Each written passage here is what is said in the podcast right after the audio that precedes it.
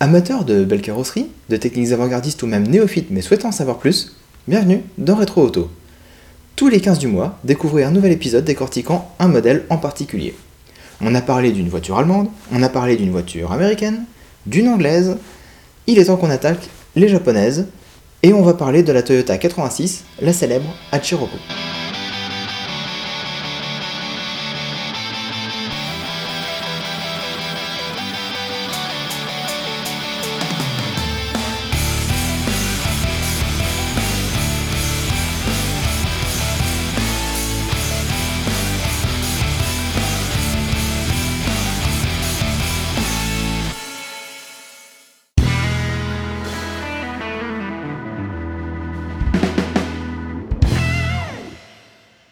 La 86 GT est chez nous un joli coupé, mais si elle existe, c'est grâce à son aïeul et son histoire, qui remontent à une formidable époque, les années 80. À cette époque, la Corolla évolue sous une nouvelle carrosserie. Toyota propose les variantes Levin et Trueno au Japon, ce sont deux variantes coupées de la Corolla. La Levin est équipée de phares fixes, alors que la Trueno est équipée de phares escamotables, beaucoup plus charmants et sportifs pour l'époque. A savoir que Toyota a dérivé sa Corolla coupée sous ces deux variantes, et qu'il était possible de choisir euh, la version 2 portes ou 3 portes, avec haillon ou coffre quoi. Mais la Corolla est à la base une modeste berline tout à fait euh, classique dans son look comme dans ses performances. C'est d'ailleurs à partir de 1983 que la Corolla évolue sous une nouvelle version, la version E80. Cette génération tranche avec les générations précédentes puisque c'est la première fois que la Corolla adopte la traction avant.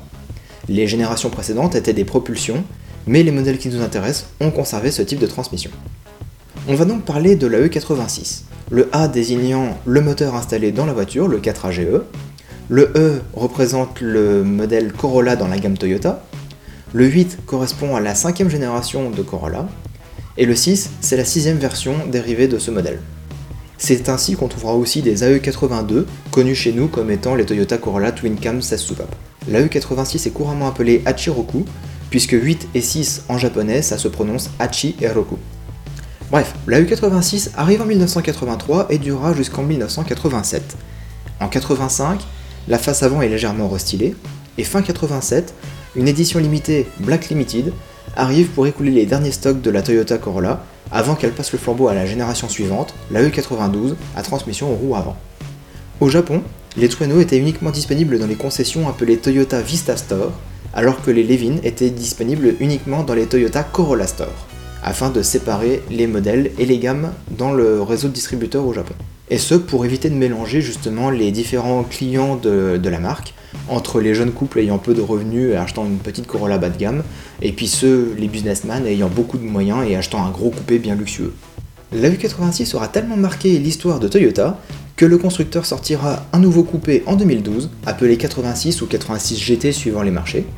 Sa particularité est qu'il a été conçu en collaboration avec Subaru, non pas que Toyota ne sache pas faire de sportive, c'est juste que le géant japonais a acquis 16% des parts de marché de Subaru en 2008, et du coup il a voulu installer un moteur boxer sous son capot. Même si Subaru est connu pour ses transmissions à 4 motrices et ses flat 4, tout ça installé dans les Impreza par exemple, ça ne fait pas de mal d'avoir l'appui d'un gros constructeur comme Toyota pour vendre des modèles.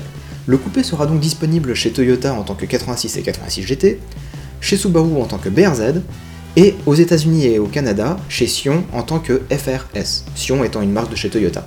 En août 2016, la marque Sion disparaît pour simplifier la gamme Toyota outre-Atlantique.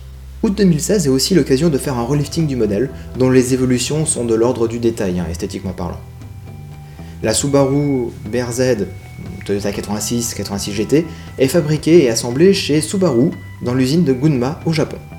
Le modèle recevra en 2012, lors de sa sortie, le prix de meilleure voiture de l'année, meilleur sportif de l'année, voiture la plus fun de l'année, ou encore meilleur rapport prix-performance de l'année, un peu partout de par le monde. La voiture est donc très appréciée de la part des journalistes, mais aussi du grand public, qui la trouve très fun à conduire.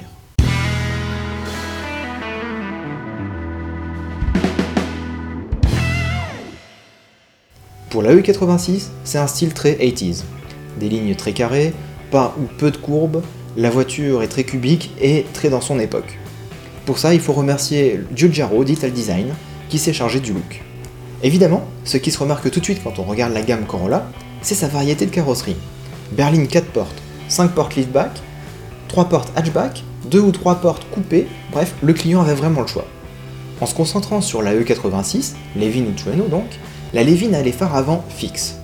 Elle diffère légèrement au niveau du pare-choc, des ailes et du capot de la Trueno, et justement la Trueno est équipée de phares avant escamotables, lui procurant un style et un profil plus aérodynamique, plus sportif, plus incisif, plus, dans l'époque. Le tableau de bord de la E86 est encore une fois typique des années 80, tout en plastique dur de couleur noire. Mais plus que sa matière, c'est sa forme très carrée qui marque les esprits.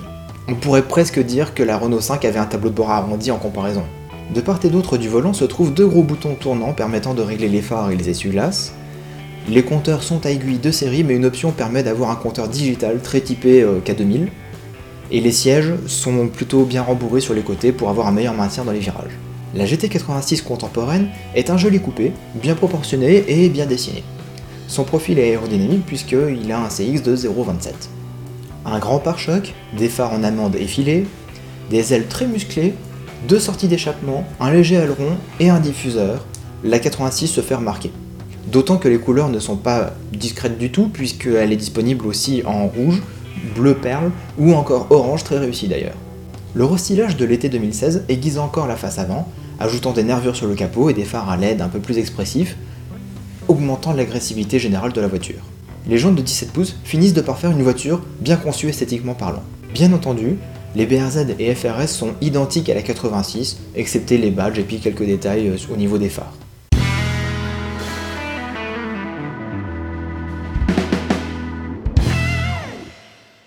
Le châssis de la Cherokee, même s'il est très bien, reste issu de l'ancienne génération de Toyota Corolla, les E70, d'où le fait que les Levin et Treno restent en propulsion alors que le reste de la gamme est passé à la traction.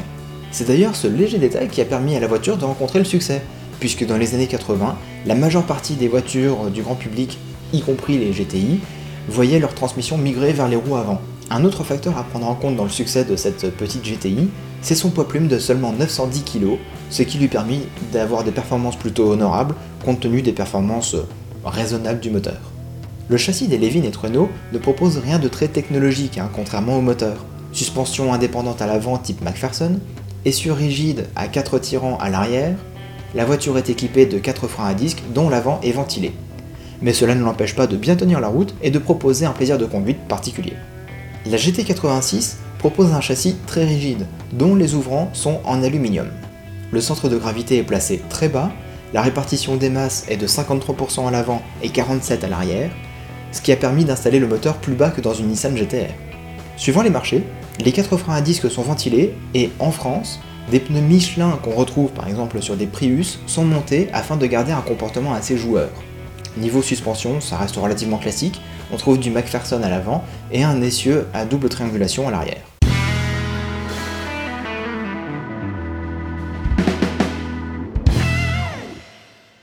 Le groupe motopropulseur de la Cherokee est le célèbre 4AGE.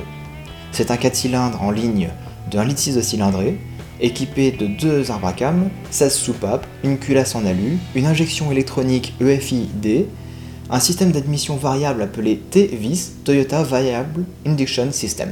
Je rappelle qu'on est en 1983 et que la plupart des moteurs tournent avec des carbus. Le 4AGE est donc incroyablement moderne pour son époque et il développe 130 chevaux avec un caractère de vraie sportive. Une alternative était le 3AU, installé dans les AU85, les Hachi Go en japonais donc. C'était un moteur simple à bracam, de 1,5 litre de cylindrée, équipé de carbu et produisant environ 83 chevaux.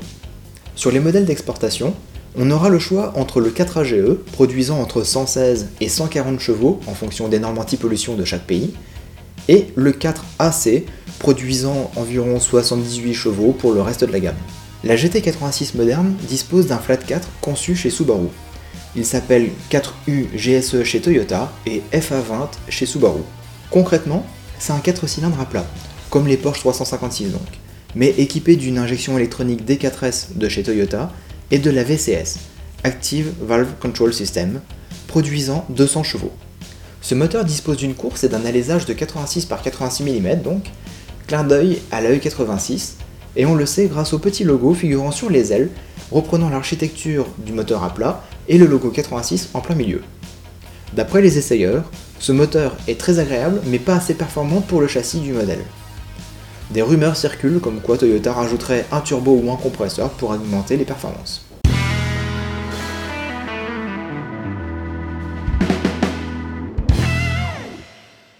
Il est très difficile de répertorier toutes les apparitions en course de la E86, tellement elle est populaire sur circuit.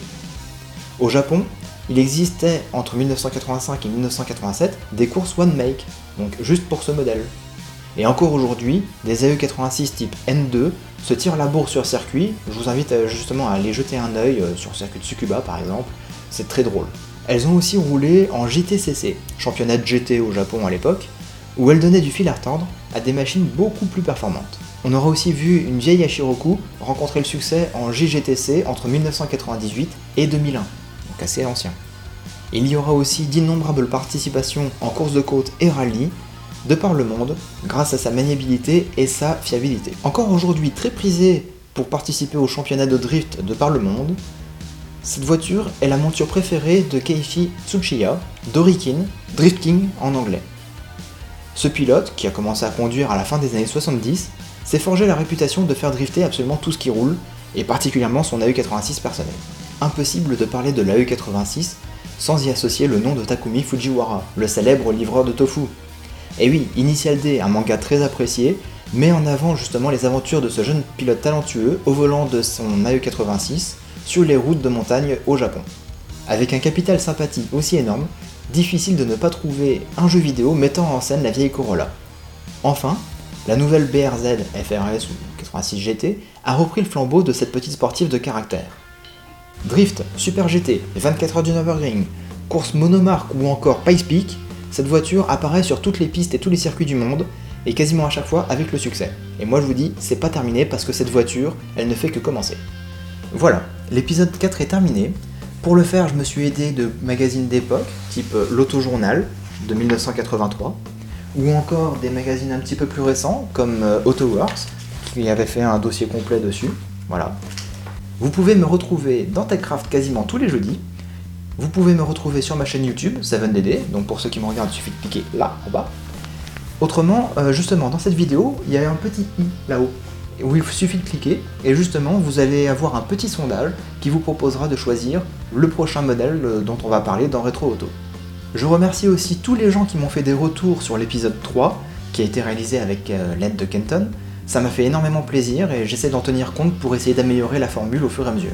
Vous inquiétez pas, je vous lis, je vous écoute et ça me fait énormément plaisir. Du coup, on va se quitter sur le Pax sur YouTube. Partagez, abonnez-vous, commentez et subscribez. Ouais, vous allez faire un truc en anglais pour que ça fasse bien. Et nous, bah, on se dit à bientôt dans Retro Auto.